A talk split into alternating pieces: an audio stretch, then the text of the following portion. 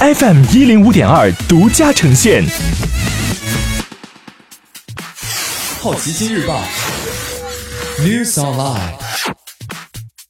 本节目由好奇心日报和喜马拉雅联合出品。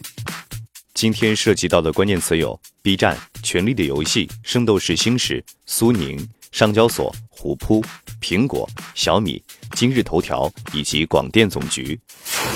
首先关注到的是一组娱乐新闻：B 站与索尼旗下 Funimation 在动画领域达成战略合作，双方将在版权获取能力、IP 运作以及海外市场业务拓展等方面得到进一步强化。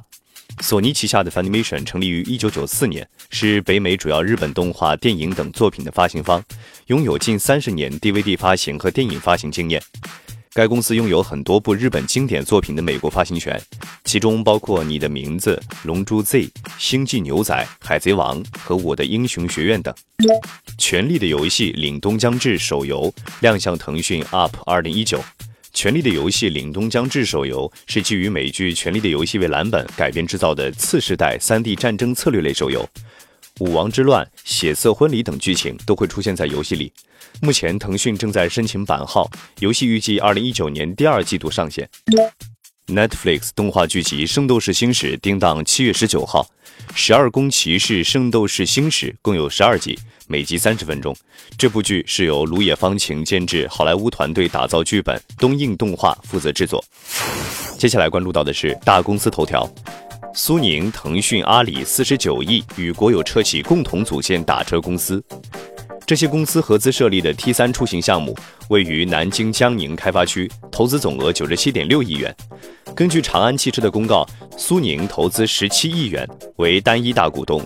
阿里、腾讯、世嘉丽、无锡飞业总共出资占比百分之二十三点零六。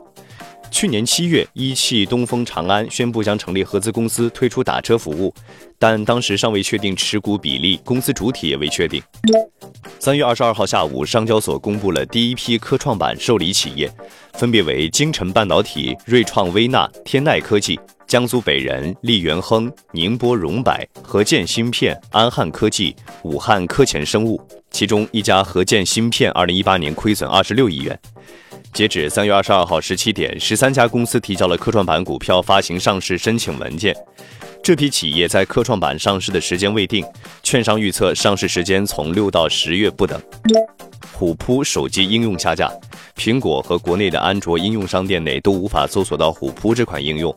虎扑旗下的另外一款电商应用识货仍然在应用商店之内。今天你不能错过的其他新闻有：小米计划二零一九年在俄罗斯开设近一百家门店；贾跃亭还在找钱；法拉第未来据说将与第九城市组建合资公司；国家新闻出版广电总局下发了第十批游戏版号；多家航空公司完成机票退改签阶梯费率调整；二十四号深夜，滴滴出行常德司机遇害；央行将鼓励在信托、消费金融等领域引入外资。今日头条手机应用内多个频道暂停更新内容。惊奇队长全球票房破九亿美元。苹果公司 CEO 库克参加中国发展高层论坛二零一九年会，称鼓励中国继续开放。以上就是今天好奇心日报 News Online 的全部内容，也欢迎你把刚才的收获告诉周围的朋友。好奇心日报 App 高颜值新闻媒体，让好奇驱动你的世界。我是杨征，下次见。